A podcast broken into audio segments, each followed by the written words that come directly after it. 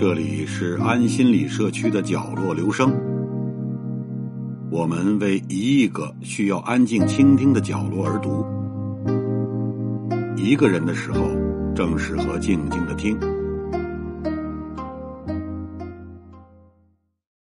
中轴线的背后是北京采取的独特方正式城市布局，这代表了古人哲学思想的集成。古人相信。阴阳学说中的天圆地方理念，天与圆象征着运动，地与方象征着静止。天圆地方成就了建筑学中独特的中式美学，规整与对称。大到帝王祭祀的天坛，小到平民百姓的四合院，都离不开这种建筑美学思想。回到北京特有的城市秩序，中轴线。如何串起了如此壮美之气魄？中国建筑学大师梁思成给出了答案：一根长达八公里、全世界最长也最伟大的南北中轴线穿过全城，北京独有的壮美秩序就由这条中轴的建立而产生。前后起伏、左右对称的体型或空间的分配，都是以这中轴线为依据的。气魄之雄伟，就在这个南北隐身、一贯到底的规模。没错，如果要给北京城找出一个城市 C 位，毫无疑问，它一定属于中轴线。从王权的盛衰到百姓的生活，通过中轴线，你能看见极大与极小的共生。它不仅串联起了历史文明、城市脉络，更串联起了你。我每一个生活在北京的人。一二六零年，继承了帝位的忽必烈攻进了北京这座中央梦幻之都。由于进攻时引发的大火，都城皇宫的废墟已无法居住。此时，城外东北方一片湛蓝的湖水却吸引了他。那片水当时名为海子，今天叫北海。两年后，忽必烈有一个大胆的想法，他决定围绕积水潭附近建立城市中心点，在围绕中心点构建整个城市的大规模对称布局。从立正门，也就是今天的天安门里边的干道，向北穿越皇宫，直抵钟鼓楼附近的中心台，名为中轴线的。城市中线雏形开始展现。可能忽必烈没有想到，他这一个独特的想法一延续就是八百余年，成就了世界上最伟大的城市布局之一。明代，大将军徐达承接了改造元大都的工程，他觉得拆改，首先，他将中轴线的中心点向南移至万岁山。也就是今天的景山这个位置，万岁山的意旨为压制前朝的风水，让元朝永无翻身之日，所以当时的万岁山也叫镇山。随后，徐达开始大改特改，他下令拆除北城墙，将城墙南移至积水潭附近，也就是今天的北二环，在围绕整个都城。建立外圈城墙，以抵御外敌。然而，由于经费不足，外城墙没能修完一整圈只修成了南至永定门的半圈从此，北京的中轴线由元朝的三点七五公里延长到了七点八公里。到了清朝、明朝的中轴线布局被保留了下来，并被加以。精雕细琢，使其更加精致。这种精致体现在两个方面：第一，经历了明末战争的摧残，中轴线上的大部分皇宫建筑遭到了焚毁，必须全面修缮补建；第二，为了体现清朝的绝对皇权，必须在皇城中心修建华丽的宫殿、宫苑。不过，整体中轴格局没有太大变化。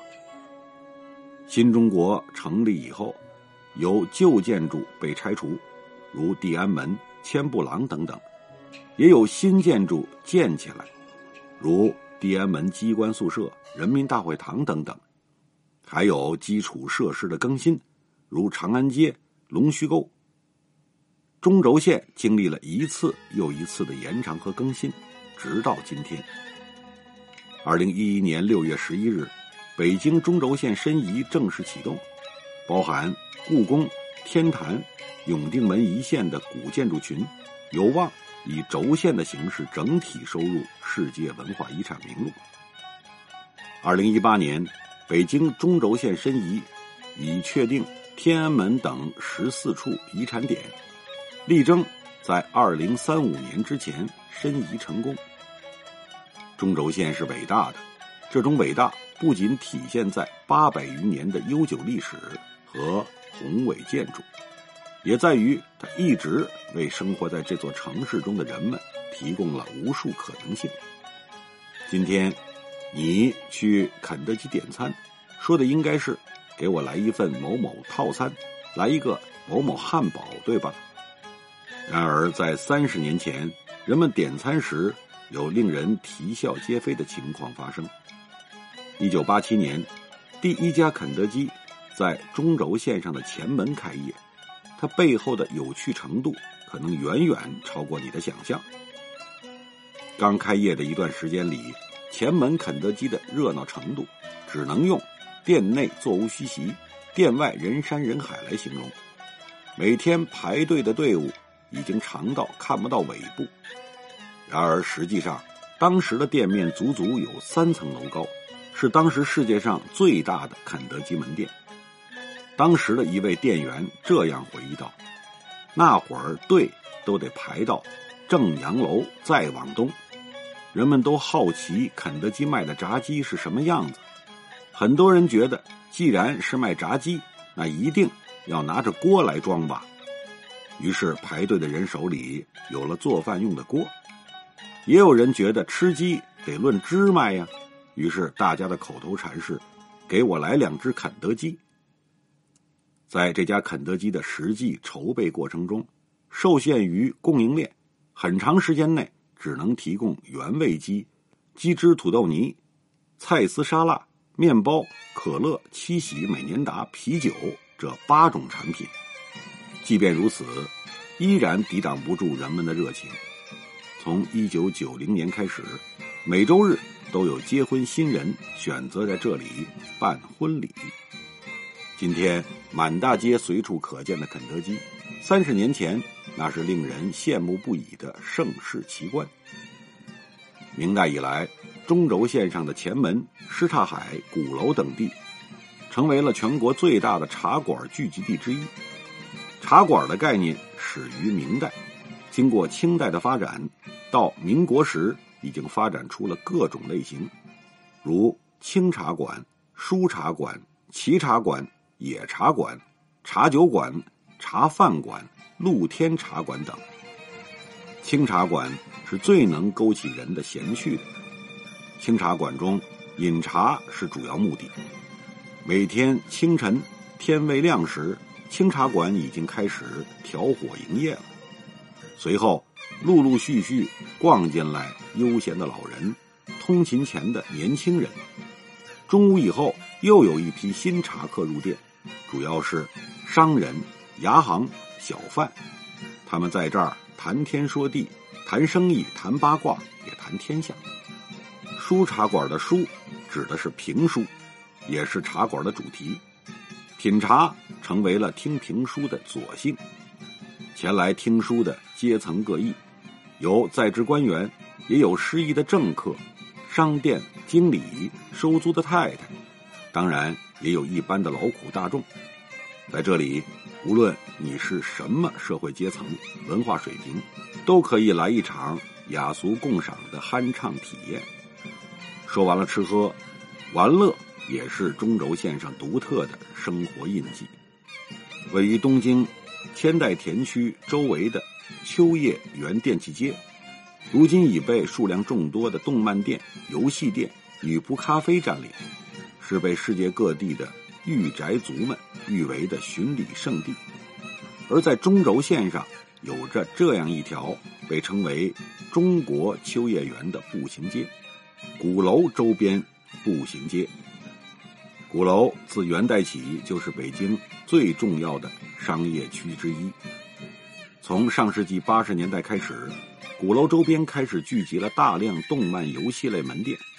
在巅峰时期，天安门外大街与鼓楼东大街这两条街道加起来的 ACG 门店超过了一百余家，这里一度成为了北京年轻人的潮流集散中心。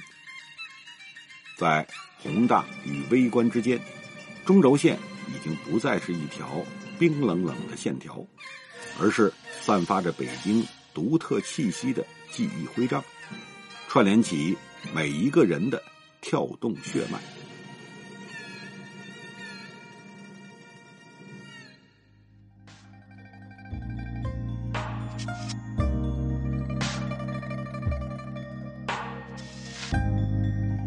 上为您朗读的是选自《中轴线》一书，谢谢来自每个角落的慧心倾听，请记住这里，我们在一起呢，咱们天天见。